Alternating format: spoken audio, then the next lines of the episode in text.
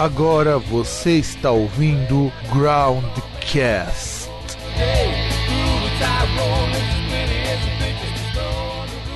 You need to believe in your heart tonight.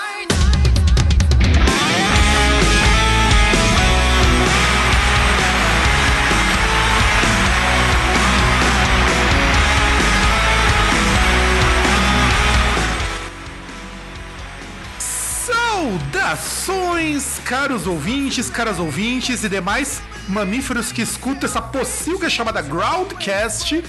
Eu sou o Fábio Melo estamos com mais um Groundcast entrevista e dessa vez lá da minha terra, lá do Rio Grande do Sul, o senhor Rodrigo Marena. Por favor, uma salva de palmas para ele. Produção, por favor. Mas ah, Pois é, eu acho que esse é o único podcast de música no Brasil que nós temos palminhas. tem palminhas. Uhul! Tem palminhas, tem palminhas. E. E cara, E deixa eu te fazer uma pergunta antes de nós começarmos o programa. Manda bala. É. Eu tava lendo lá, né, dos seus releases que a gente sempre recebe aqui, e fala lá que você. que lá do AOR e tal. E uma pergunta, é. Quando você. Quando você resolveu. Assim, a gente tá gravando essa entrevista à noite, pra quem não sabe, tudo mais tal. Cara, cora, que coragem você tem de dar aula de canto, provavelmente à noite, pô. Do, do, porque, quem que vai ter uma aula numa terça-feira à noite? Cara, Como tem, assim? eu vou te dizer, velho, e, e acho que os meus alunos são todos tão loucos quanto eu, cara, porque eu tenho aula todos os dias, dou aula todos os dias da noite. Vixe, cara, eu já dou aula dois dias à noite, eu já acho que o inferno, embora eu adore a noite, tá? Eu gosto muito do Aham. povo da noite, mas é cansativo, cara. Ah, cara, mas quando a gente faz o que a gente gosta, não tem essa, meu. Vai no, vai no vácuo e deu, não tem. Chega junto e faz e deu. É, é, é, exatamente. Eu, eu- assim, eu acho interessante, inclusive, saber que eu tenho mais professores que mais professores que atuam na música. Eu entrevistei o Arvox lá, o Anderson, um tempo atrás, ele também dá aulas. Eu acho muito bacana isso, porque é uma forma também de você passar a música pra frente, é uma forma também de tomar contato com mais pessoas, fazer as pessoas saberem que você existe, não é verdade? É, cara, mas eu, eu, eu penso que vai além disso, sabe? Eu acho que é, o teu, o teu conhecimento ele tem que ter continuação, entendeu, cara? Entendeu? É continuação e, na verdade, ele, tu recebe também. Tu, tu acaba, tu, acaba que tu aprende também, entende? Então, bah, pra mim é demais. Eu tô nessa parada aí, faz uns 4 anos, 5 anos que eu tô dando aula aí. E, cara, eu curto demais, amo todos os meus alunos aí, e é isso. E com certeza eles devem gostar de você, eu acredito piamente nisso.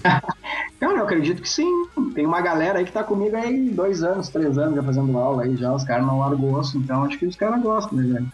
ou, ou- ou- ou pelo menos os caras querem ver se algum dia eles chegam perto do mestre, porque puta que pariu, o Romeu me passou aqui. Tem que agradecer pro senhor Romeu também por agendar essa entrevista pra gente, afinal de contas a gente tem que fazer aquela parte no momento Xuxa, agradecer todo mundo que pode. E cara, eu fiquei pasmo quando eu escutei, porque me lembrou, é, eu tenho que até contar uma história que a gente tá falando do AOR. Vai, Eu- vai, dale. eu curto Journey pra caralho. Porra, eu, eu acho que devo curtir Journey desde os meus 12 anos. Ah, E- somos dois. e, então, e aí, quando eu fui escutar música, eu falei, caramba, que legal que alguém no Brasil lembra de fazer uma coisa que é comercial, mas tem muito bom gosto, diga-se de passagem. Puta, o EP é muito, muito legal. Pô, E que co- legal, cara. Fico Não, bem eu- contente que gostou. eu gostei, eu gostei, de verdade. É, eu fico muito chateado quando às vezes eu recebo material aqui pro Groundcast que, assim, é um crime do banda. Eu acho que todo mundo tem que ter um espaço e a gente libera espaço pra quem quiser se divulgar.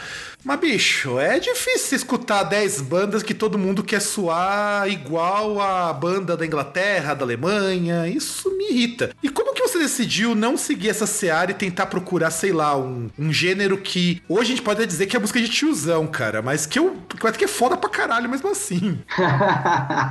Música de tiozão. Ai, cara, sim, velho. Eu, na verdade, esses sons aí, cara, eu sempre curti essa vibe de, de, de, um, de, um, de um rock mais melódico, né, Fábio? De ter um lance mais é, misturando guitarras é, não tão pesadas com vocais harmonizados. Eu sempre quis ter uma, uma um, um, lance nessa vibe, né? Uh, eu sempre gostei de todas as, todas as, as, as, vertentes do hard rock, como um todo, né? Do hard rock mais pesado, do sleaze, né? Do, do melódico, do Eeyore mesmo, né? Que tem muito tecladão, aquela, aquela coisa bem, bem melódica, bem macia, né? Que nem diz o meu amigo Ari, da, da Horizon. um abraço pro Ari, pra galera da Horizon. Uh, então, cara, e aí uh, eu, eu tinha essas músicas, eu tinha essas ideias, assim, e aí eu comecei a matutar nesse troço três anos atrás, né? Comecei a pensar e, bah, vou lançar essas músicas, vou, vou esperar o momento certo para lançar. E aí foi passando o tempo, eu fui mostrando para algumas pessoas, as pessoas foram fugindo da raia, ah, não, não é legal, ah, não tô afim, eu não tenho tempo, eu não sei o que. Aí eu peguei, quer saber, velho, vou fazer eu esse troço sozinho, na caruda, entendeu? Vou fazer do jeito que eu sempre quis fazer, entendeu? E é isso. Né? E aí eu peguei, cara, me juntei com, duas pessoas maravilhosas aí, que é o Arthur Appel, né, e o Jonas Godoy, e a gente conseguiu, uh, em meio a uma série de pesquisas sonoras, né, de referências, de elementos, né, a gente achou uma, uma vertente que, cara, que de certa forma uh, ela tem algumas coisas lá de trás, dos anos 80, e tem coisas da atualidade. Então a gente conseguiu achar esse, esse, como é que eu vou te dizer, cara? Como é que eu vou definir isso, cara? Essa, esse caminho, cara. A gente conseguiu achar eu acho que eu tô muito satisfeito com o meu trabalho, tá? Tô muito satisfeito, 100% satisfeito, assim. Eu tenho certeza de cada palavra que eu escrevi, de cada nota que eu cantei, entende? De cada acorde de guitarra, de cada detalhe que eu botei dentro desse disco aí. Então eu tô muito certo do que eu, do que eu quero fazer, entende? É isso. Olha, e eu realmente fiquei. Você disse essa parte de juntar o antigo com o novo. Eu até ia comentar isso e você comentou na minha frente. Eu senti, eu senti, é sério, eu senti isso, porque o que eu falo de me incomodar muitas vezes é a questão das pessoas elas não não procurarem um caminho diferente sem ser o fazer a cópia Xerox. E aí eu me recai uma pergunta que eu nunca posso esquecer, que aliás eu comecei essa entrevista errado para você ver que não seguir pauta é uma merda. Groundcast é isso aqui, é, é. tudo improviso. Como é. que você, lá na época de Rodriguinho, né, que não. Você decidiu que você ia virar cantor e não era cantor de churrascaria? Ah, cara, ah, como é que eu vou te dizer isso, cara? Eu, na verdade, a, a música ela entra, ela entra, na minha vida ah, muito cedo, né? Eu, eu, me lembro assim, eu tô com 39 anos, daqui a pouco tô fazendo aí, né? né? E eu me lembro assim, eu tenho lembranças de 3, 4 anos de idade, cara, que eu, que a, eu, eu fui criado, parte da minha infância foi criado pela minha avó e pela minha tia, pela minha dinda, né? E elas eram muito ligadas à rádio, assim, cara. Então, naquela época, no finalzinho dos anos 70, início dos anos 80, eu, eu ouvia muito, muito, muito rádio, assim, cara. E, e dava muita música internacional. E essas músicas, né, internacionais, Toto, Boston, Journey, por incrível que pareça, tocavam em algumas rádios AM, cara. Aqui na, na minha cidade que eu, que eu, que eu nasci, em Pelotas, Rio Grande do Sul, né? E aquelas músicas começaram a entrar, cara. Depois veio Michael Jackson, uh, veio a questão do, do, do, rock nacional ali do início dos anos 80, RPM, e aquelas, aquela, aquele lance de teclado, aquilo, aquilo ali tudo muito me chamava atenção, cara, quando eu era criança, entende? E, e a música começou, a, a música em si começou a entrar, cara, na minha cabeça muito cedo. E quando eu tinha, me lembro assim, cara, acho que 12 anos, 13 anos, eu resolvi que eu ia cantar, cara, que eu ia ser cantor, que eu ia ser vocalista e que ninguém ia me parar, velho. Ninguém ia mais me dizer que não, que eu não ia conseguir nada na minha vida, que eu ia conseguir sim. Entendeu? E aí, com 14 anos, eu comecei a cantar, comecei a cantar umas bandas aí com uma galera de, de uns bairros aí, que a galera me convidava para ir tocar no ensaio, o cara ia tocar, eu não tinha microfone, não tinha equipamento nenhum. Cara, já cantei em cima de carro já, gritando e a banda tocando embaixo isso? Me explica essa história. Cara, foi um negócio muito doido, velho. Tipo, era um pavilhão lá, uns telhados de zinco, né? E eu cantando em cima de um Passat e os loucos tocando lá embaixo, né? Dando-lhe pau numa caixinha Fran. Caralho! Guitarra, guitarra Jennifer Magnus, um pedal Vetron preto. Não, preto. Preto era o Phaser, era um Distortion vermelho. Em 1992, eu acho. e aí é isso aí, cara. Aí começou lá, aí começou a tocar, e eu gritava, gritava, gritava, que não louco, né, cara? Porque, te imagina, não tinha orientação vocal nenhuma, né? Não tinha nada, não, não existia, né? Então, tipo, as bandas que se formavam é aquela coisa muito faça você mesmo, sabe? Então, eu me lembro de ir em alguns ensaios, os caras não tinham baixista, tocavam com guitarra com três cordas, sabe? Dois microfones amarrados com, com fita crepe. O lance era. Cara, o lance era old school, velho, entendeu? Então, quando eu falo isso hoje pra essa gurizada, cara, que eu dou aula, os caras ficam apavorados, olhando de boca aberta pra mim, achando que eu sou um ET, velho, entendeu? Então, tipo, fala gurizada, vocês têm tudo na mão hoje, cara. Vocês não estudam porque vocês não querem. Então, é o seguinte, ó. Eu tive que tirar leite pedra, velho. Lá atrás, aí, há 22 anos atrás, aí, cara, tive que enfiar a cabeça lá nos estudos, lá, ir atrás de livro, de revista, de referência, fazer aula com um, com outro, até achar um cara que me desse um caminho, cara. E foi o que eu consegui. Com 16 anos eu entrei numa aula com um cara lá em Pelotas, lá, um professor de canto lírico, Fernando Aldeia, né? E aí eu estudei dois anos de canto lírico, foi aí que eu aprendi a impostar minha voz, foi aí que eu aprendi a dar, a dar é, identidade para minha voz, né? A imprimir as notas como elas têm que soarem, né? Uh, e cara, só que o que que acontecia, Fábio? Tá, tu tá lá cantando lírico, né? Aquela coisa meio ópera lá, meio pro cara, pro, pro leigo, que não sabe o que é o lírico, lance meio ópera, assim. Fala assim nessa linguagem que o cara vai entender. Lance meio. Ah, ah. Aí, porra, cara, mas aí. E o rock, velho? Como é que eu vou cantar rock se eu vou cantar lírico, cara? Não tem nada a ver uma coisa com a outra, né, cara? Poxa, aí eu comecei. Aí eu comecei por métodos próprios, cara. Comecei a desenvolver alguns exercícios que me deram o caminho para desenvolver a voz pro rock. Né? E aí, depois, é, com 18 anos, é, 18 a 19 anos, eu entrei num coral da universidade, aí comecei a estudar, me especializei em canto mesmo, canto em coral, né?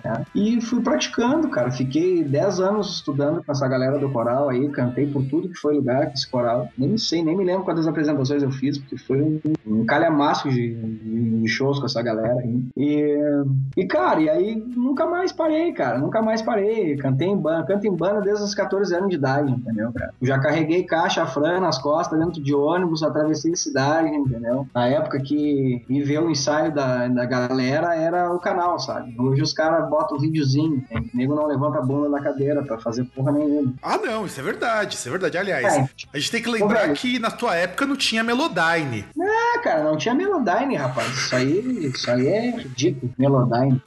Melodyne, autotune, não, não tinha essas coisas, não, cara. Você tinha que afinar no gogó. É, velho. Então, tipo, eu cansei de fazer isso aí, cara. Cansei de cantar 50 vezes o troço. Não tá bom, grava de novo. Até hoje, cara. Até hoje. Tu acha como é que é que eu faço ali? Tu acha que eu acho que, que eu faço mágica, aperto o botãozinho? Não, velho. É no sarrafo, entendeu? Então, tipo, tem música aí agora que vou lançar aí daqui a uns dias, entendeu? Que no dia de grava, cara, fiz a pré. Ah, uma maravilha. Ficou lindo o negócio, né, cara? Bah, uma maravilha. Aí, vamos gravar agora valendo. Cheguei no dia de gravar, eu tava com uma peste do capiroto capiroto lá, cara. Tava gripado, tava gripado, tava. Tava ruim, cara. Tava ruim, ruim, ruim. Não tava legal, sabe? Tava meio. Sabe quando tu não tá no, no teu dia, assim, cara? E aí não tinha horário, não tinha outro horário no estúdio, eu já queria gravar, porque tinha que mandar, tinha que mandar a música pra, pra gravadora, né, cara? E os caras fechar o CD lá tal. E aí eu peguei e sentei o sarrafo, cara. Sentei o sarrafo, cara. Gravei acho que uns quatro takes daquela música, cara. E o cara do estúdio dizia pra mim assim, velho, acho que não vai dar hoje, cara. Acho que tu tá, tá cansado. E aí eu disse, não, tu é que tá cansado. Vamos lá. Tomei umas águas lá e, cara, como diz a galera aqui, preguei fogo. Não, cara, é, é, Eu lembro uma época, quando meu irmão ainda morava no Brasil, que ele teve que fazer a gravação da primeira demo que o meu irmão participou de uma banda de death metal.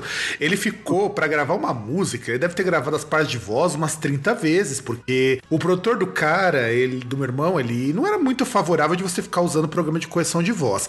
Não que eu critique, mas eu acho o seguinte.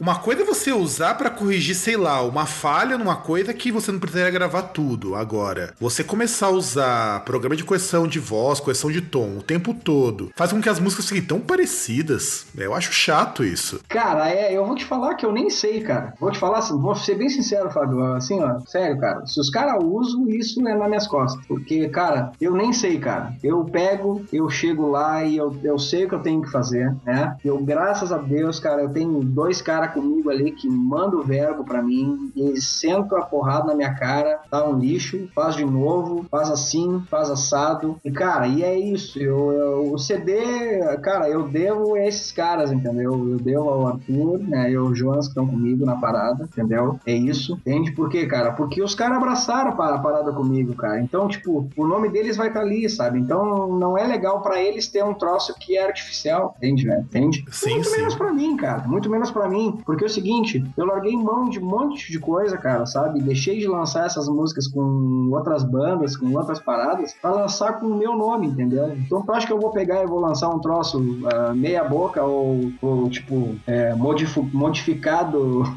não é modificado geneticamente, mas modificado tecnologicamente, entendeu? Não dá, né, cara? Não dá. É, tipo, tu não pode mentir o tempo inteiro. Essa é a real, velho. Sim, sim, sim, eu concordo. É, é por isso que uma das coisas que eu vivo até discutindo com os meus amigos que são músicos. Tem muito amigo fora aqui, inclusive que produtor também. E eles a gente concorda que a gente precisa dar uma cara para nós, porque a gente faz. Afinal de contas, é, não é só simplesmente gravar medos de música e satisfazer ego. Eu com problemas. Claro que não, velho. Claro que não. Claro que não. Não até, é isso. Até porque tá muito caro pra preencher esse ego, né?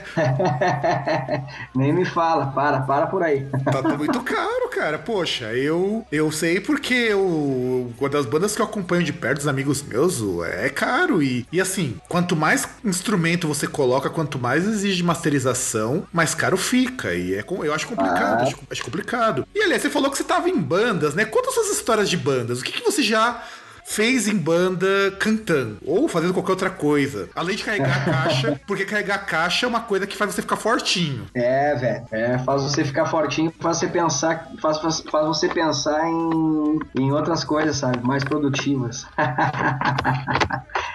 Então, cara, assim, ó, é, na verdade, esse trabalho, Fábio, ele, ele tem uma característica que é o que, cara? Eu, eu, na verdade, eu me centrei em várias é, situações que eu já vi de bandas, né? Que eu estive perto, ou que eu trabalhei, ou que eu participei, ou que eu ajudei, enfim. E várias situações de bandas do, do mainstream, cara. Tipo, de atitudes erradas, de estratégias erradas. E eu, cara, comecei a fazer um contraponto de uma série de coisas. E quando eu comecei a lançar esse trabalho, cara, eu pensei em fazer algo completamente diferente do, que as bandas fazem, entende? Então foi isso que eu acho, eu acho que acabou que isso que acabou, é, de certa forma, cara, agregando valor ao projeto e agradando um, uma grande gama de pessoas, cara, sabe? Não querendo, tipo, me achar. Não, cara, não preciso disso, entendeu, velho? Eu faço meu som, eu gosto do meu som, e para mim isso, isso é suficiente, cara, entendeu? Tipo, o cara quer comprar o CD, ótimo, não quer comprar o CD, beleza, não gosta, ok, respeita, velho, eu respeito todo mundo, entendeu? Não é tudo que eu gosto, entende? As pessoas não são obrigadas a gostar das coisas, mas elas são obrigadas a ter respeito, cara, e eu, eu acredito que tem que ter respeito pelo trabalho das pessoas. Eu não vou, por exemplo, pegar um disco de uma banda de, sei lá, de black metal melódico, ou não sei o que, e simplesmente porque não é um estilo que eu escuto com frequência, pegar e dizer que é uma porcaria. Isso não existe, entendeu, cara? Não, não existe. Eu acho que é, eu, não existe música melhor ou pior. Eu acho que existe é, pessoas mais preparadas e pessoas menos preparadas. É, sobre as bandas, é, atualmente hoje eu estou trabalhando aí com a. Tô, tô, tô, cuidando do meu, do meu projeto, do Marena, né? E cuido da, da Lacrosse, né? Trabalho com a Lacrosse. E encarei recentemente aí no início do ano aí a, o convite dos guris da Heartbreakers aí. Tô fazendo papel de baixista pros caras aí. Tá sendo do caralho, tô tocando baixo com os caras aí. Fazendo um, um som um hard rock mais pesado aí, mais direto, mais, mais na veia mesmo. Tô tocando baixo, que é o instrumento que eu mais gosto gosto, né? Então, só tô me aventurando aí novamente, porque eu já toquei baixo em 1994, eu comprei um baixo, me encarnei naquela zona de Glen Hills lá e comprei um baixo e e, e aí comecei a tocar, toquei por alguns anos, toquei em algumas bandas, mas nunca, nunca levei tão a sério. Aí agora é, na Lacrosse toquei também, aí agora tô na Heartbreakers aí fazendo papel de baixista junto gurizada aí. E pra trás aí, cara, tem muita coisa, cara. Eu toquei já em inúmeras bandas, já são muitos anos aí, né? Então cantei na Poser, cantei na Lady Zero, uh, mais na banda Atro de heavy metal uh, e alguns projetos, cara. Já de alguns projetos, cantei, gravei duas músicas num projeto muito legal é, do Matheus Project, que é um, um, cara muito legal aqui de Farroupilha, que tem um, um, lance aí voltado mais à cena política do país e tal. Né? Um heavy metal, cara, na vibe do, do Jill, assim, sabe? Fiz uma parada meio, meio drive, aquela coisa que a gurizada curte aí, bem, bem agressivo. Mas tem, cara, atualmente tô com esses, com esses três trampos aí, faço alguns trabalhos cover na noite e tal, mas é o os meus trabalhos autorais hoje, que eu, que eu tô dando sequência é a Lacrosse, Mariana e o Heartbreakers. É isso aí. É sim, isso. sim, não. É. Eu gosto quando eu falo com o pessoal que realmente atua como músico, porque, inclusive, é uma discussão que às vezes a gente do Groundcast tira um sarro, o pessoal fica muito puto comigo porque eu realmente esculacho dando poder mais. É que é essa importância que as pessoas dão em falar mal daquilo que não gostam, como se aquilo fizesse ele ser mais fã, sabe? Eu já entrevistei músicos e olha que coisa uhum. bizarra. Eu já entrevistei gente que curte ah. coisas que eu jamais pensaria que eu gostar, que alguém gostaria. Uhum. Poxa, é, é improvável. É improvável que a gente seja tão limitado muitas vezes só porque ah, eu escuto hard rock. Então eu não vou escutar metal, coisa que eu já ouvi de muita gente, inclusive, que só porque escuta hard, não vai escutar metal porque é muito pesado. Aí escuta metal, ah, não vou escutar um pop porque pop é muito simples. Eu sempre penso que o, a melhor alternativa para isso é, se aquilo não te agrada, cara, ignora. Aquilo não vai te incomodar se você não der bola. Ah, claro, o troço tá ali, tu vai, na verdade tu vai estar tá dando ibope pro negócio, né? Essa que é a moral. Exato, e, exato. E, cara, eu, eu vou te falar uma coisa, cara, eu não sei qual é a necessidade que as pessoas têm de rotular as coisas, tá? Entende? Eu acho que tem uma necessidade muito grande de se rotular as coisas hoje em dia e as coisas eu acho que elas elas não precisam ser rotuladas, cara. Eu acho que, é, na verdade, tu tem uma. Como é que eu vou dizer? Uma um status quo, talvez. Sei, não, não, não sei definir exatamente, né? Os caras falam, bah, o teu estilo é a hora, o teu estilo é hard rock, não sei o que. Cara, eu prefiro dizer que o meu som, cara, é um rock melódico. Pronto, acabou, entendeu? Por quê, cara? Porque vai ter, vai ter, vai ter outras músicas que eu vou querer fazer, que eu vou atolar de teclado e um monte de vocal, assim, entendeu? E, e não vai parecer nada com alguma música que eu já tenha gravado. Por quê? Porque é um lance que eu tô afim de fazer, cara, entendeu? Eu tô afim de fazer música, entendeu? Essa é a moral. Quero fazer música para as pessoas ouvirem, para as pessoas se lembrarem de mim na posteridade, para as pessoas é, levarem essas músicas, entende? Então, tipo, cara, tu abriu teu e-mail de manhã aqui, que nem às vezes eu abro aqui, e tem e-mail aqui de cara que eu nem sei de onde é que é, o cara me dizendo, velho, eu tava mal e eu liguei a tua música hoje às sete da manhã para ir, ir trabalhar e o meu astral de zero foi para 150%. Muito obrigado por me dar essa música. Velho, isso aí, cara, desculpa, cara, não tem disco de ouro, não tem tem disco de platina, não tem contrato com gravador, isso aí não tem valor, cara. Não tem dinheiro no mundo que pague isso, entendeu, cara? Tu pegar e tu escrever uma música num caderno aqui, no domingo de noite. Sim, não, porque merece, cara. Porque, poxa, é verdade. Eu concordo totalmente com o que você disse. Inclusive, eu, eu particularmente gostei muito quando você disse: eu, não, eu quero fazer música, eu não quero estar limitado por um estilo, porque eu acho que a pior coisa para um músico é você ser obrigado a tocar música X porque alguém espera que você toque música X e não a liberdade A. Eu quero hoje em dia de teclado, que eu quero fazer uma coisa mais melódica, ou quero fazer uma coisa mais suja de vez em quando, porque eu quero aquele hard rock mais, mais, mais carregado, numa afinação mais baixa. eu tenho que ter liberdade para isso. Exatamente, cara. Tu tem que carregar as pessoas contigo, independente do teu estilo estilo. Tu tem que, na verdade, fazer elas transitarem dentro da tua mensagem. Essa é a moral, cara. A moral do meu projeto é essa, cara. Eu quero entrar no coração das pessoas. Ponto. É isso, cara. Entendeu? Eu quero fazer música para o maior número de pessoas, entende? Para que a música entre no coração das pessoas e transmita alguma coisa que preste para a vida delas. Ponto, cara. Entendeu? Sim, sim. Sim, e inclusive eu queria perguntar uma coisa. Você, a gente estava conversando aqui antes do programa, eu li lá algumas coisas a respeito do, de você como que foi ser entrevistado pelo Vitão Bonesso, que é ainda um dos grandes nomes dentro dessa cena rock metal, com um programa na Kiss FM, com um programa online lá do Backstage. Como que foi conversar com ele? É, como que foi a repercussão depois que você veio aqui para São Paulo? É, provavelmente para não só conversar com ele, mas para fazer contatos e tudo mais. Cara, na verdade, assim, é...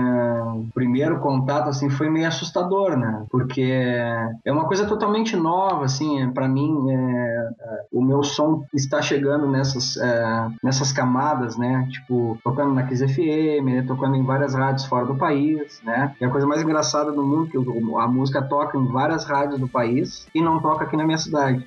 Mas tudo bem. Faz acontece, parte, é... Acontece. Acontece. Um espeto de pau. Como é que é? Casa de Ferreira, espeto de pau, né?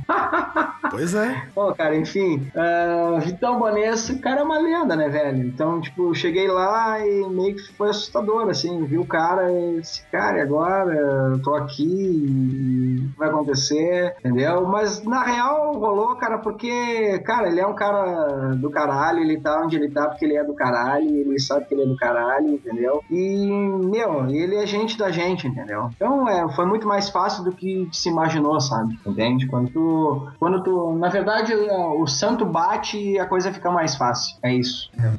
Não, é, e eu falo isso porque eu tenho que agradecer tanto a finada MTV Brasil quanto ao programa Backstage, porque numa época sem internet, foram as minhas referências musicais durante muito tempo. E assim, uhum. o Vitão principalmente, eu acho até hoje não, porque eu acho que hoje o programa dele precisa gerar um lucro. E às vezes você tem algumas agendas de rádio que você não pode descumprir, mas é, eu já cheguei a escutar em programas do Vitão Bonesso músicas do Cult, músicas do The Mission e junto uhum. com heavy metal. E eu achava aquilo fantástico, porque não era uma coisa que tocava em rádio. E de repente Sim. eu escuto também um black metal. Então eu tive um gosto, eu e meu irmão, a gente teve um gosto mais amplo em termos de música. Depois a gente foi cada um para um canto. Eu fui para um lado mais perital, meu irmão ficou para um lado mais do metal extremo. Mas a gente uhum. tem informação com o Butão Bonesso. E eu acho interessante quando eu leio, porque eu acompanho ainda, apesar de eu não ter tempo de escutar mais o programa backstage, eu acompanho que o Vitão dá muita chance pra banda que tá começando começando, ou para artistas que estão em começo de carreira. Quando eu vi lá Sim. que você participou, eu falei, poxa, o cara lança um EP, ele tem música que tá tocando tudo quanto é lugar, e de repente essa pessoa ela tá na batalha, porque a gente sabe que fazer música em qualquer lugar do mundo, as pessoas falam de Brasil, mas eu falo que viver de música é osso em qualquer lugar do mundo, a gente só é mais difícil do que o resto, mas não é tão fácil assim. E de repente você tem um cara importante desses que rola uma música sua. Que aliás, eu vou ser bem sincero, eu se o se você não me dissesse que isso aqui foi feito no Brasil, eu juraria que isso é uma música de algum artista europeu ou pelo menos americano. Não dizendo que artistas brasileiros são ruins, não é isso que eu tô querendo dizer. É que eu falo que a qualidade de produção ela tá tão alta que é difícil de se acreditar que o Brasil já consegue produzir isso. Como que você conseguiu chegar nesse padrão de qualidade? Cara, uh, voltando ali à questão do, do Vitão, né? Foi fantástico participar do, do, do, programa e tal, e abriram muitas portas, né? Eu tive, eu tive muitos acessos no meu, nas minhas páginas, nos, nos meus vídeos, né? Inclusive Inclusive, a gente já tá passando mais de 50 mil views no nosso canal, todos os, os em todos os singles, né? E, e, cara, foi muito legal, assim. Teve muita gente de São Paulo entrando em contato, comprando merchandising, né? Logo após o programa, né? Impressionante, cara. Foi, foi uma penetração, assim, hum, fantástica, cara, em, termos de, de audiência, de, de retorno, assim. Eu, eu, foi a primeira vez que realmente, assim, eu, eu senti que, que a força do meu trabalho, assim mesmo, sabe, cara? Senti aquilo, assim presente, assim, que é, é, tão difícil a gente sair aqui do Rio Grande do Sul, sabe, quebrar algumas barreiras, né, cara? Tem, uh, tem ainda o lance ainda que rola, a galera achar que tem preconceito na, na, na, uma barreira que barra as músicas do Rio Grande do Sul, no Sudeste. É, cara, eu acho que isso é uma lenda, cara. Eu acho que se tu, se tu tem uma, alguma coisa para dizer, cara, uh, alguém vai te ouvir. Não interessa, cara. Pode ser no Sudeste, pode ser no Amapá, pode ser no Acre, pode ser. E aí eu acho cara, eu, eu, voltando ao meu trabalho, eu acho que realmente, cara, uh, alguma coisa as pessoas acharam dentro das músicas, cara. Alguma mensagem, alguma coisa que fez sentido para a vida delas. E eu acho que é isso, cara. Esse é o ponto, é o ponto de equilíbrio do meu trabalho. E com referência à questão do, da, da sonoridade, da produção, o nosso estúdio, cara, o nosso humilde estúdio, ele tem 30 metros quadrados, tá? Ele tem duas salas, né? É uma sala que a gente grava bateria que deve ter uns 5 metros por 13 e a outra que é a parte técnica que tem bem, tem acho que 5 por 3, né? E é esse som que a gente consegue tirar, cara. É o Jonas que, que faz a, a mágica acontecer, é um cara super esforçado, é um pesquisador, né, cara? É um trabalhador do, do da, da produção musical, é um cara que é fantástico, entendeu? É, eu assino embaixo qualquer produção que ele fizer, né, cara? É, um, é, um, é fantástico. Linha Sonora uh, é um dos estudos que eu dou aula lá, né? Puxando a. a brasa pro meu lado, au au. então, mas cara, é isso aí, velho. É, a gente é, trabalhou muito, cara, na pesquisa, Fábio. É, a gente pesquisou é, tudo que a gente queria buscar de sonoridade, né? Tanto que o que, que acontece? Tem uma curiosidade, né?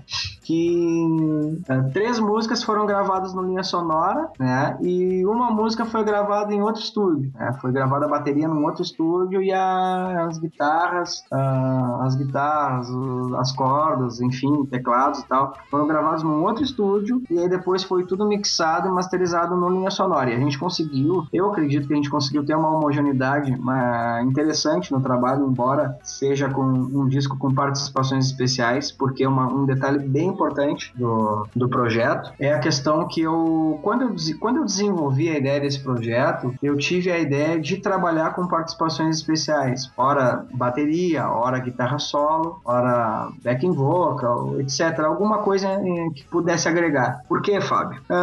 Porque eu queria é, ter a, a, a, chance, cara, de trabalhar e poder mostrar uh, para outras pessoas o potencial de músicos regionais que eu conheço, que comigo alguns outros projetos, né? E, de certa forma, eu entro nesse público e esses caras entram no meu público, entende? Então fica uma coisa voltada a 360 360 graus, né? A, a divulgação do projeto. Então, Não, sim, basicamente foi sim, sim, sim, sim, sim. E eu acho legal ter essa visão de divulgação, porque, poxa.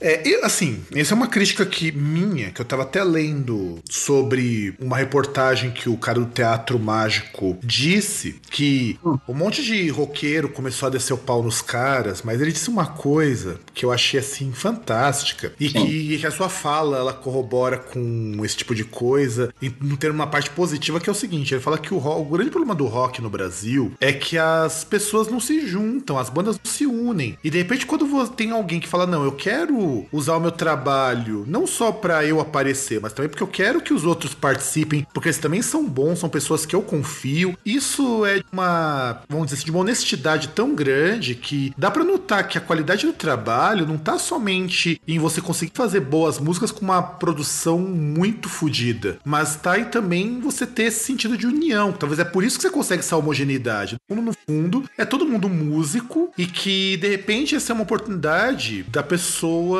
tem um registro também que vai aparecer em algum lugar. Talvez o cara que o escute tá cagando para quem que é o guitarrista, tá cagando para quem que é o baterista, mas ele sabe que se ele for dar uma olhada no CD, for dar uma olhada no encarte, ou for ler no site, falei, pô, nessa música esse cara tocou aqui. Então é mais um músico bom que o cara sabe que existe. Claro, claro. Essa é a ideia, Fábio. Essa é a ideia, é poder explorar, uh, uh, explorar num todo, né, cara, nos 360 graus, né? Então, tipo, eu olhando pro mercado do cara, o cara olhando pro meu mercado, entendeu? Então é basicamente isso aí, velho. Sim, eu, eu admiro. Eu falo que isso para mim é um trabalho louvável, porque, com exceção de algumas bandas de metal, eu vejo que o que foge dessa meio metal, o pessoal acaba sendo muito aquela coisa. É, todo mundo quer aparecer, todo mundo quer ganhar dinheiro, e de repente as pessoas não percebem que tá todo mundo no mesmo bar. Uhum. Então, Exatamente. Aliás, você falou do negócio de não tocar aí no sul. Teve uma banda que eu entrevistei, na verdade, um cara de uma banda, o Roger, do Eridanos, ele me falou a mesma coisa. Ele falou que ele nunca, desde 2010, ele não toca no Rio Grande do Sul. Agora, ele já rodou o Brasil inteiro. Só no Rio Grande do Sul que ele não tem lugar para tocar.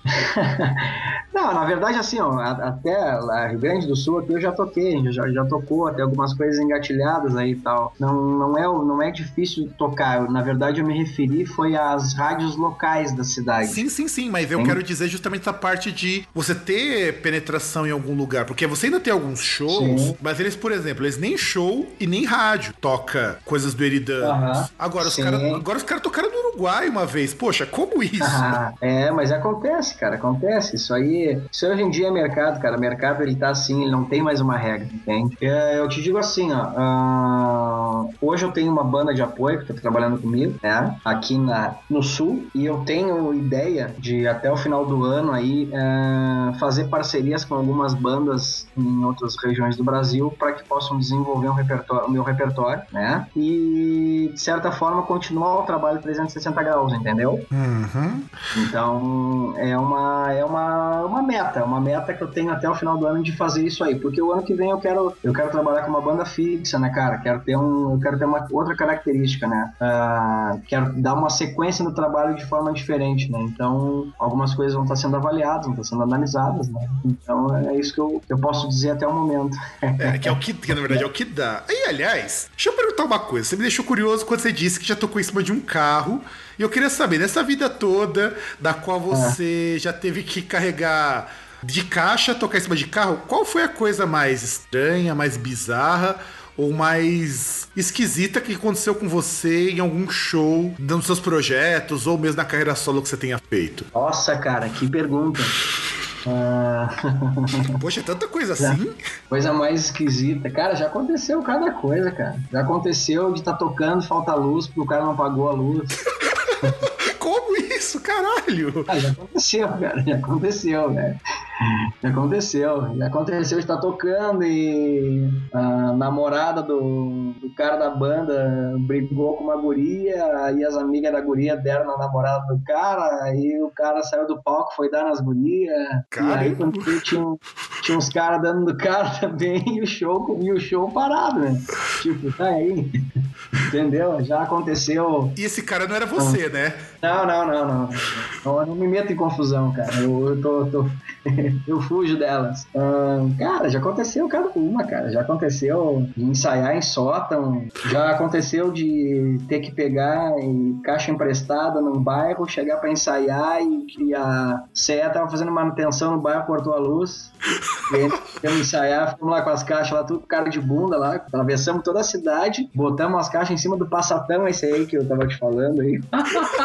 o Passat palco, né? É, o Passat palco, botamos as caixas em cima do Passat, atravessamos a cidade, chegamos pra ensaiar no bairro, não tinha luz. E aí? E agora? Caralho, meu, isso daí não é ah. coisa que isso é azar mesmo. Ah, meu, assim, mano, cara, tu não tem noção, velho. Eu, agora eu teria que me. Eu teria que puxar muita coisa aqui do. do, do, do, do HD aqui, mas não vai rolar. Não vou me lembrar, mas tem coisa, cara. Tem muita cara, coisa. Não, não, já. Com isso daí já, já tem uma cota de bizarrices pra um programa. Porque, poxa, tocar e tocar sem luz, daqui a pouco você vai fazer que nem fazia o Karnak, né? Fazia um set lembrou, acústico, né? Cara, tu me lembrou de uma agora fantástica, cara. Me lembrou agora. Eu tinha uma banda. É que na verdade é o seguinte, eu te cortei, né? Tu fez uma pergunta lá atrás pra mim. É, quais as bandas que eu já toquei, o que, que eu já fiz, né? E tal. Agora eu já te conto. Mas deixa eu te contar mais essa aqui. É, eu tinha uma banda, cara, em, em 1999, cara. É, de hard rock, assim. A banda se chamava Poser.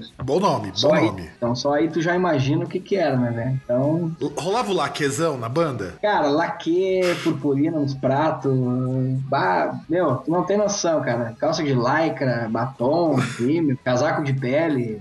É, é aquilo, né, cara? O lance é, é o lance é tu viver o estilo, cara. Se tu vive o estilo, o resto é o resto. Não tem. E uma vez nós fomos tocar, cara, num evento beneficente. E o evento, o evento foi o seguinte, ó, os caras pegaram o som da prefeitura, né? Porque o evento ia ser de dia, aquela coisa toda. Acho que tinha quatro, cinco bandas, né? Então, e como sempre, né, cara, esses eventos, assim, geralmente da banda, da banda iniciante, amadora, que nem nós éramos na época e tal. E a galera é, toca mais, o cara traz o show, falta equipamento, falta não sei o que. E casualmente eu vi aquele dia que nós íamos tocar por último, né, cara? Casualmente eu vi que os, os shows começaram a atrasar e casualmente eu vi que não tinha luz no negócio, né, cara? A prefeitura não mandou luz, só mandou o som. Ah, cara, resumo da ópera. Fomos tocar às seis e meia da tarde e botamos dois escorte e um chevette virado pro palco. Cara. E sentamos a lenha, entendeu? Caramba, nossa, cara. Só peraí, eu tô tentando visualizar a cena. Você tá usando carros como iluminação pro palco, porque não tem holofote, não tem nada. Às seis é e meia, aí, dependendo de qual for o período do ano, seis e meia já tá bem escuro. Não, já tava escuro, velho. Tava escuro, cara. Já tava escuro já. Imagina. Já tava escuro. Não tinha, não tinha, não tinha o que fazer. Era pegar e tocar. É tocar e tocar. Tem. Olha, é, isso realmente é, é. Eu, assim, eu achava que já era bizarro quando um cara me falou que tocou num puteiro e só descobriu no dia que ele foi tocar tocar lá. Essa tá, tá pau a pau já. Cara, tocar no puteiro ainda não toquei, velho. Não, é, o cara, eu, ah, quando, eu entrevistei uma outra banda que é aí do sul também, o, ah. o cara foi tocar no Uruguai e não avisaram para ele que a casa era num puteiro, então ele tinha falado que assim, que foi a história mais bizarra até hoje que eu já escutei. Tinha as gaiolas lá com as mulheres, o cara tinha acabado de fazer 18 anos e falou, porra, o que eu faço aqui? E não tinha palco, então tiveram que tocar em cima da mesa. Meu Deus, cara. Ó, isso que você contou tá pau a pau com isso, cara. Cara, já toquei no chão, já numa festa do, da faculdade de Direito, lá em Pelotas, num clube. Uma galera, a festa se chamava Festa da Cerveja a um centavo. Porra, então, eu imagino a qualidade da cerveja, cara. Não, não, mas olha só, a sacada era o seguinte, ó. O nego pagava, sei lá, na época, 30 reais, 50. Bota assim, bota aí 50 reais, tá? 70 reais hoje, nos dias de hoje. O cara pagava 70 reais pela, pelo passe, né? Pra entrar na festa e tal. Aí o que, que acontecia? Ele, pra ele consumir a cerveja, ele tinha que ter moedas de um centavo. Porque aí o que acontecia? Os caras juntaram todas essas moedas de um centavo depois e deram pra uma instituição de caridade, entendeu? Hum, hum, então tinha um fundo, tinha um fundo temático no lance, entende? Então por isso que a, aí nós tava na parada, nós tava tocando lá e nós tava muito louco tocando, na época que eu bebi ainda, porque eu já não tomo uma gota de álcool, né? Só tomo água e é isso. A água é energia, é energia pura e, e é isso, cara. Eu botei isso na minha cabeça, fazem 13 anos que eu não tomo nada de álcool, né? Tipo, não digo que não tomo nada, assim, mas é, tipo um meio copinho por ano de cerveja eu tomo. Aquele brindezinho do ano novo lá, com, com os coroa em casa lá, feliz ano novo, aquela coisa toda lá, barará, tomo ali um meio copo, uma tacinha e tal, e deu, sabe? E zera, zera conta. Eu não. Cara, eu, eu, eu, eu, em 2002 eu cantei numa banda, cara, e os caras chegaram pra mim e disseram assim: velho, ou tu para de beber, ou nós vamos te tirar da banda. E aí eu parei de beber. E fez bem, fez bem, fez bem, cara. Ah, cara, minha voz voltou, cara, eu fiquei mais saudável, a minha vida, eu parei de ficar doente, eu estava sempre gripado, tava sempre ruim. E, cara, a melhor coisa que tem, cara. A melhor coisa que tem, não, eu não fumo, não bebo, entendeu? Ainda bem, e, ainda é... bem. Porque eu, fiquei, eu, ia até, eu ia até perguntar isso, porque pra manter uma voz dessas, daí você tem que ter realmente uma vida bem regrada nesse sentido, porque. É, cara. Difícil, cara. Não é, é fácil. Não é fácil, bicho. Não é fácil. Tem horas que parece difícil, tem horas que parece que vai acabar, assim, que vai, a voz vai morrer. Mas, cara, eu vou, vou embora. Eu, eu sei os meus, meus limites. O grande, o grande, a grande sacada do, do canto é ter, tu conhecer os teus limites e tu te autoconhecer. Quanto mais tu te autoconhecer, mais tu pode te explorar. Tu, tu explorar a si mesmo e te reinventar. Não, é eu, eu concordo, concordo plenamente meu com isso. Meu caminho é esse aí dentro do meu trabalho. Eu tô gravando músicas novas, cara, e tá muito legal. Eu trabalhei com afinações diferentes agora nessas músicas, cara. Tô, tô, tô fazendo outras paradas, tô escrevendo algumas outras uh, letras com algum, alguns outros uh, contextos, entende? Não se assustem que não vai ser uma coisa nada a ver com o que eu tô fazendo, tá? Não se assustem. A galera que tá acompanhando meu trabalho aí, não se assustem, tem coisa bacana por aí, né? E coisas audaciosas também, é, com elementos que, tipo, que a galera não tem usado, tá? De novo, misturando o tá lá atrás com o que tem hoje. é lógico, lógico. Então, cara, dessa festa que eu tava te contando aí, cara, foi uma loucura, cara. A gente tocou nessa festa aí, depois saiu todo mundo bêbado. Eu tinha um chevette na época, cara. Saiu eu, o baixista, que o baixista hoje é um grande amigo meu, e meu advogado, inclusive. É, ele fez direito, né? É, ele fez direito. Ele, ele saiu da música e fez direito. Puta, mas que piadinha infame, né, cara? Não, é mas... infame, mas a gente tem que contar, né, cara? Só pra não perder a graça. Exato, é o, pia, o piadinha. Exatamente, a gente precisa, porque essa, pia, porque essa piadinha. Eu, eu pensei que você não ia continuar, pensei que você não ia levar a sério que a piadinha tava tão ruim, cara. Cara, eu sou um cara muito bom, cara. Eu dou risada de tudo, dou risada da vida, não tô nem aí, cara. Entendeu? O negócio é ser feliz. Meu tio que dizia isso pra mim, cara. Concordo. Meu tio, é o cara mais certo do mundo, se foi já. É o cara que dizia pra mim, Rodrigo, ó, tem que ser feliz em tudo que tu faz, cara. E deu, acabou. E é isso, velho. Tem que ser feliz, tu tem que curtir o que tu tá fazendo. Dane-se. Sim, então... com certeza. E, aliás, é... você tava falando, assim, da, da parte da divulgação do disco tal, que eu acho, assim, que a divulgação tem que continuar e o trabalho, ele é bom por si só. Eu já, eu já adianto isso, porque eu aqui no Groundcast, é, isso é uma coisa que eu falo que eu sempre deixo claro para os artistas. Eu, eu sempre, pessoalmente, eu tô muito fora hoje dessa coisa da música mais redondinha por N razões. E uma delas é o meu saco cheio com relação às pessoas não inovarem. E eu falo, você não precisa reinventar a roda, você não precisa fazer um som super vanguardista, embora eu ame isso, tá? De, de bem claro. Uhum. Eu, eu acho que se você faz um som que pelo menos tem uma identidade, eu já fico super feliz. E aí, é eu fiquei sabendo que você foi fazer uma viagem pra Europa para fazer contato, ou você fez alguma viagem. Conta essa história. Não, na verdade eu tô indo. Ah, tá indo? Pra onde que você vai da Europa? Cara, tô, tô indo pra Edimburgo. Ah, Edimburgo, vai... ah tá indo, tá indo, lá pra Escócia. Legal, legal. É para Escócia aí, né? Tô indo fazer um, uma viagem de, de estudos, né? Tô indo estudar, tô indo para aprimorar os meus conhecimentos, né? Hum, e tem algumas coisas engatilhadas lá, alguns contatos que eu vou fazer, né? Então, tipo, coisas que envolvem meu trabalho como um todo e sempre buscando referências, conhecimento, né? É, cara, é, eu lance aquilo, cara. Tu tem que viver o que tu faz. Tem que te atirar, cara. Não adianta tu reclamar que o mercado tá assim, ai, que tô fazendo, os caras estão fazendo tudo igual e não sei o que. Cara, velho, esquece os outros, tapa os teus ouvidos, tapa os teus olhos, olha para dentro de ti, cara. Busca o que tu quer fazer, o que te faz feliz, cara. É isso, isso cara. É isso. o que eu tô fazendo. Eu tenho metas profissionais, metas pessoais e eu tô indo atrás, cara. Tô indo atrás e, cara, tô indo, tô dando sangue e, velho, tá boa. Ninguém vai me parar, velho. E nem pode, nem pode. Eu já fiquei, acho muito interessante quando quando você diz, tô indo a estudos, porque eu, como professor, cara, você não faz ideia do quanto eu fico feliz quando eu escuto músicos dizendo que vão estudar, que vão se aprimorar. Até porque, Sim. poxa, eu ano passado ganhei uma bolsa, fui estudar fora, tive que largar um outro emprego para fazer isso, porque eu falei, não, eu não vou perder uma chance que eu sei lá quando que eu vou ter de poder ficar numa universidade americana para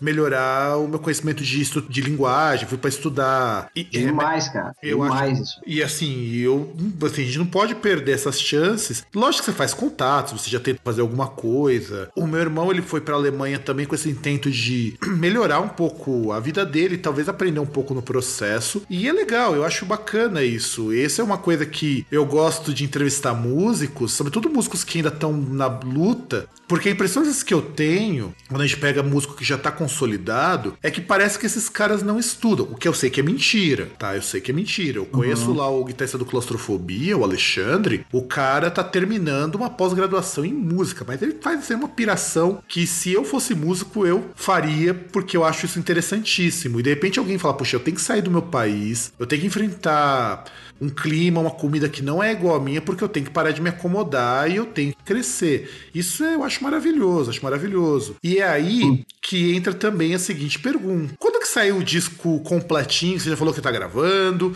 agora você vai dar uma estudadinha lá na Europa para ver se também dá uma melhorada, faz um, uns contatos aqui, faz uns corres. Quando sai esse disco? No, o disco assim fechadinho, pra gente poder ouvir, inclusive com as propostas a, a mais que você já disse que vai ter. Cara, assim, ó, o que que acontece? Acontece? Uh, nós temos aqui dois acontecimentos agora que a gente tem que dar sequência, né? Uh, um deles é uma música nova que eu estou lançando nos próximos dias, tá? Que essa música, na verdade, ela tá na versão europeia do CD, tá?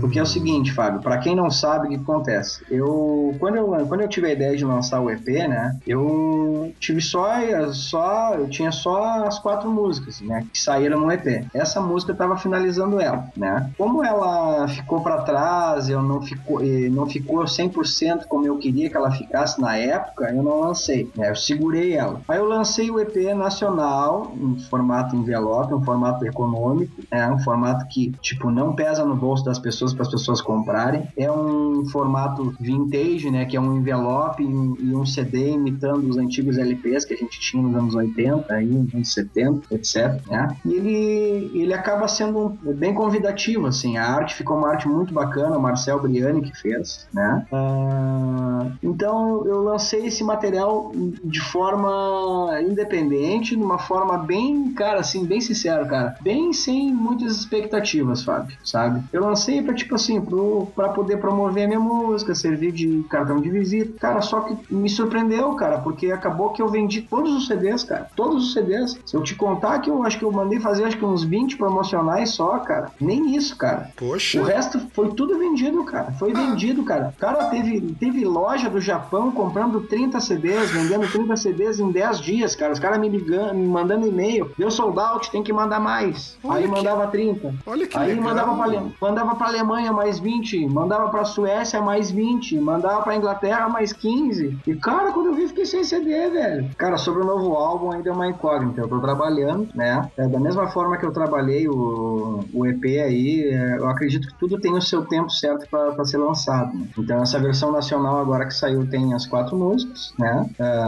o CD ali com envelopinho lacrado, tá? Pra galera comprar e adquirir pelos, pelos, pelos, pelo meu e-mail, pelos meus sites e, e, páginas oficiais, etc, né? E em seguida eu vou ter aí algum lote de, do CD europeu, que esse CD sim, ele é especial, ele tem ele tem as quatro músicas, né? Mais uma versão de uma música um, de um outro formato e tem uma música inédita e os três vídeos. E é em formato box, né? Então, tipo, é, esse é o formato do CD europeu que vai sair lá na Europa. Então, tá bem bacana, cara. Tô bem, tô bem feliz, assim, tô bem contente com o resultado. Hum, então, e, e aproveitando falando de Europa, falando de CD, falando disso, falando daquilo e tudo mais, eu li que você participou do concurso do Sweden Rock, chegou nas semifinais, aquela coisa toda. Fala um pouquinho pra gente sobre isso. Cara, foi muito louco, foi um lance, tipo, lancei uma música, 45 dias depois eu tava numa, numa disputa mundial para tocar num dos maiores festivais de rock do, da Escandinávia.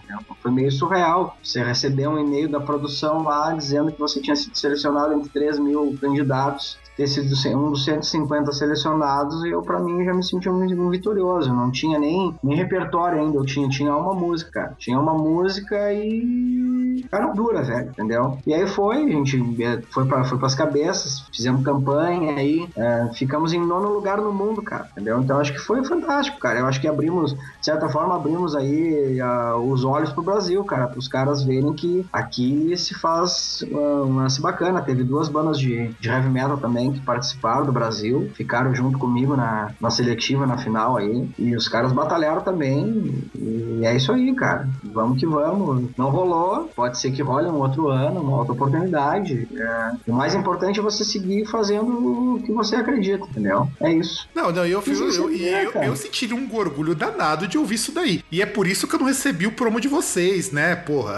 Acho que porque cara, não tem, né? Isso em CD, cara. Aí quando eu vi agora esses dias, um cara, tipo, assim, deu o programa do Vitão lá, os caras começaram a mandar cara sem mentira nenhuma. Eu abri meu e-mail assim, tinha uns 15, 20 pedidos, assim, tinha uns, uns caras pedindo 5, 6 CD, Caralho. o cara pedindo 10 CD, eu, cara, tô sem CD, velho. Tive que mandar vir da fábrica às pressas, ainda bem que eu tenho uma parceria muito grande em São Paulo com uma fábrica muito bacana.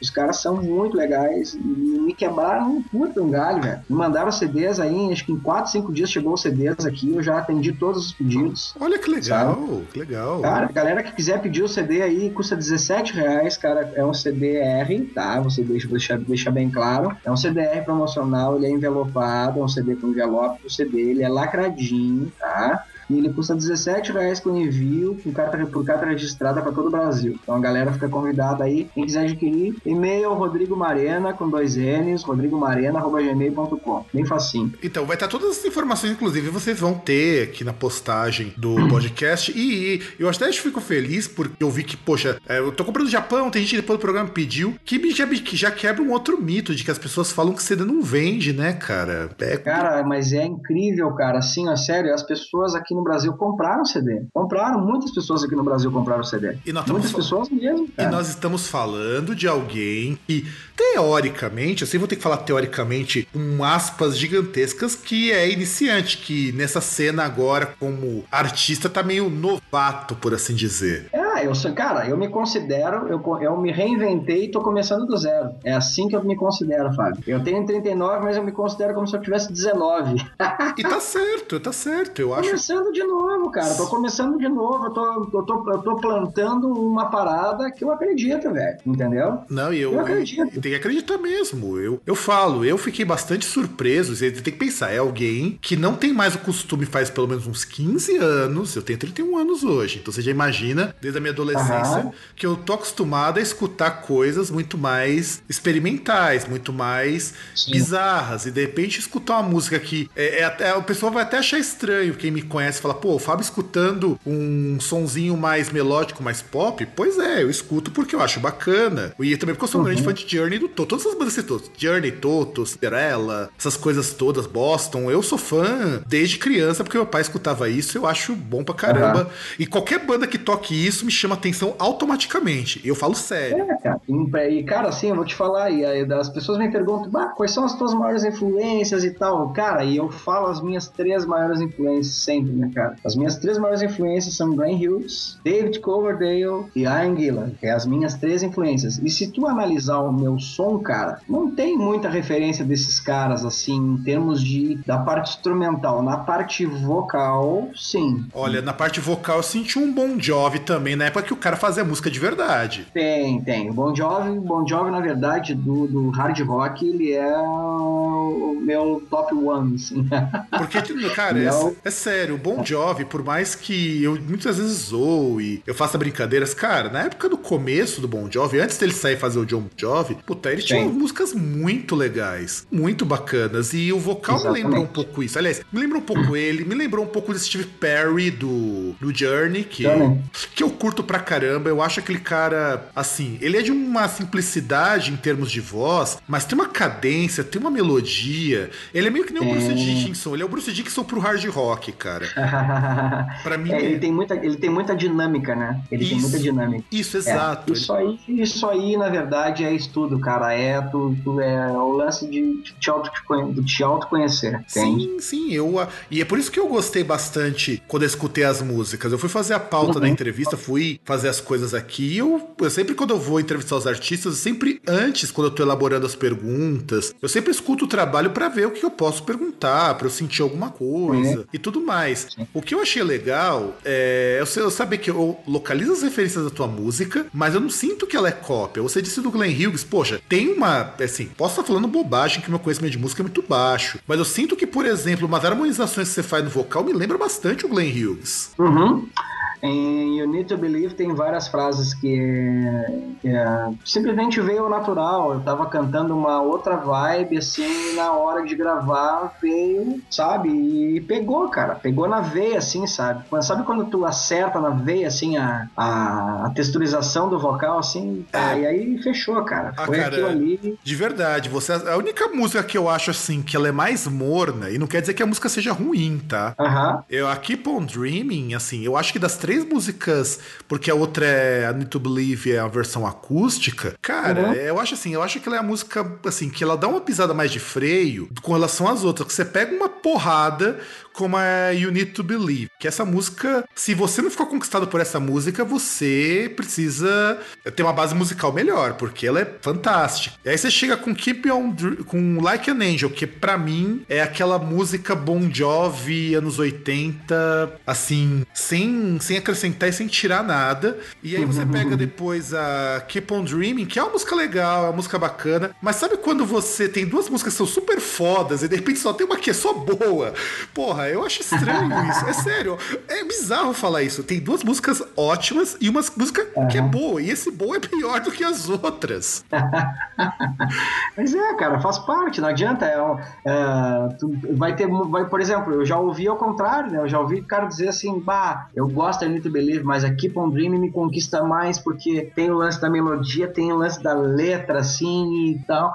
Eu acho que só tem muita, tem, tem muita, tem muita, é, como é que eu vou te dizer, variação de conceitos, né, cara? É, é gosto, né, cara? Gosto sim, musical sim, sim, e eu respeito a tua opinião. Eu acho esse feedback fantástico, cara. Eu acho que, é, assim como eu já ouvi esse tipo de feedback também de outras pessoas, ah, essa música é bem legal, mas eu prefiro as outras. É, entende? exato. É essa a impressão que eu tenho quando eu escuto essa música. Não que a Keep on Dreaming seja ruim, muito pelo contrário. Keep on Dreaming é uma música muito boa, mas é, é aquela coisa, é aquele mal às vezes quando você começa com músicas muito boas e você espera que todas sigam o mesmo coisa do muito bom e de repente uma música que só é boa, você acaba achando, poxa, mas é, é assim, eu falo, é estranho, não é que não, de maneira uhum. alguma dizendo que essa música é ruim. Eu gosto muito da, do refrão Sim. de voz dela, eu gosto muito da Keep on Dreaming. Uhum. Essa, legal. Essa parte, do, essa parte do refrão de voz, eu acho muito legal a pegada do refrão de voz junto com a com o segmento de guitarra, assim, eu acho que assim, é uma coisa que casa direitinho, assim como nas outras músicas. E é isso uhum. que eu acho que o seu trabalho fica muito legal. E aí, nós temos uma pergunta que foi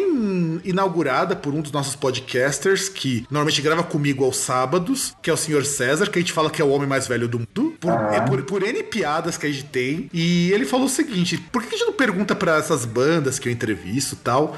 Todo mundo tem aquele disco, aquela música, aquele grupo que você curte, mas a qualidade lá é meio duvidosa.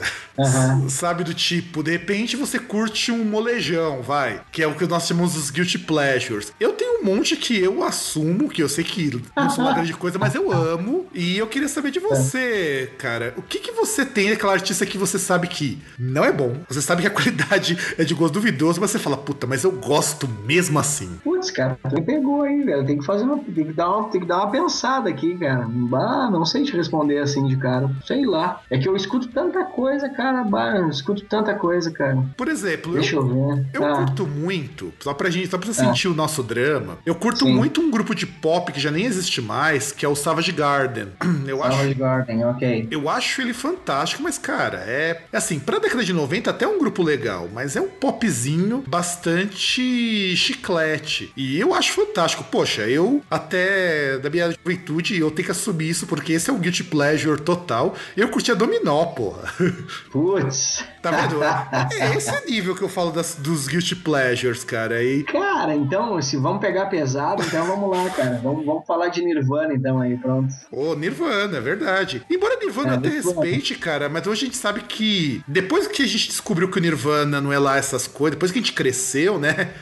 Uhum. É, na verdade, eu sempre soube que Nirvana, Nirvana não eram lá grandes coisas, mas eles tinham refrões bons. Ah, é, não, não carinho. Refrões bons. E os caras tinham refrões bons e os caras eram loucão e todo mundo na, todo mundo na, foi naquela onda de querer ser loucão que nem os caras e aí que tu, e aí que os caras conquistavam a galera, entendeu? É, exato. Os caras conquistavam a galera porque é o seguinte, o cara que tava lá embaixo queria ser o cara que tava lá em cima no palco, entendeu? Exato. Essa é a moral, essa, é, essa é a moral do business, entendeu, cara? O cara tem que ser o fodão. O Nirvana, bem lembrado, cara. Pior que, poxa, lembrar vamos que... pegar quando... pesado, vamos pegar pesado, né? Lembrar que quando eu era moleque, cara, poxa, eu devia ter uns 10 anos. Cara, o Nirvana eu ouvi a primeira vez da minha vida, o Nirvana eu ouvi numa rádio FM aqui em, na, em Pelotas, aqui.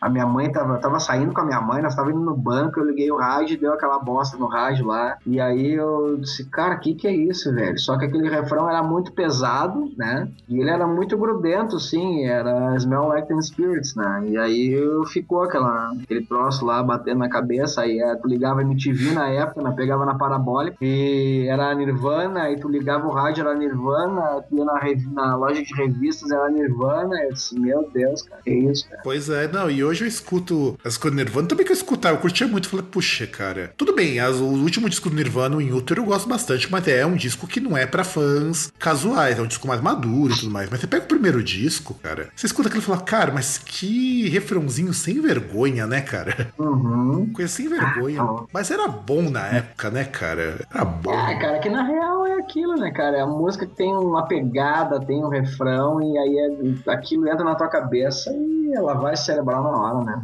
É. Depois você para pra pensar, você vê, puxa, mas que coisa, né? E é. eu fico muito feliz, a gente vai encerrando o programa, porque afinal de contas fala muita bobagem. O Groundcast é isso aí mesmo, é um monte de bobagem, e entrevista e pauta, e joga pra cá do chapéu.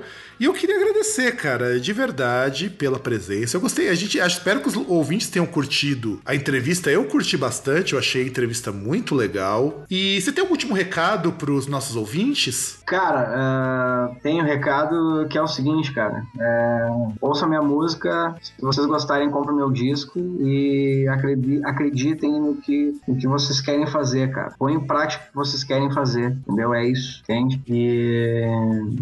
Cara, é isso.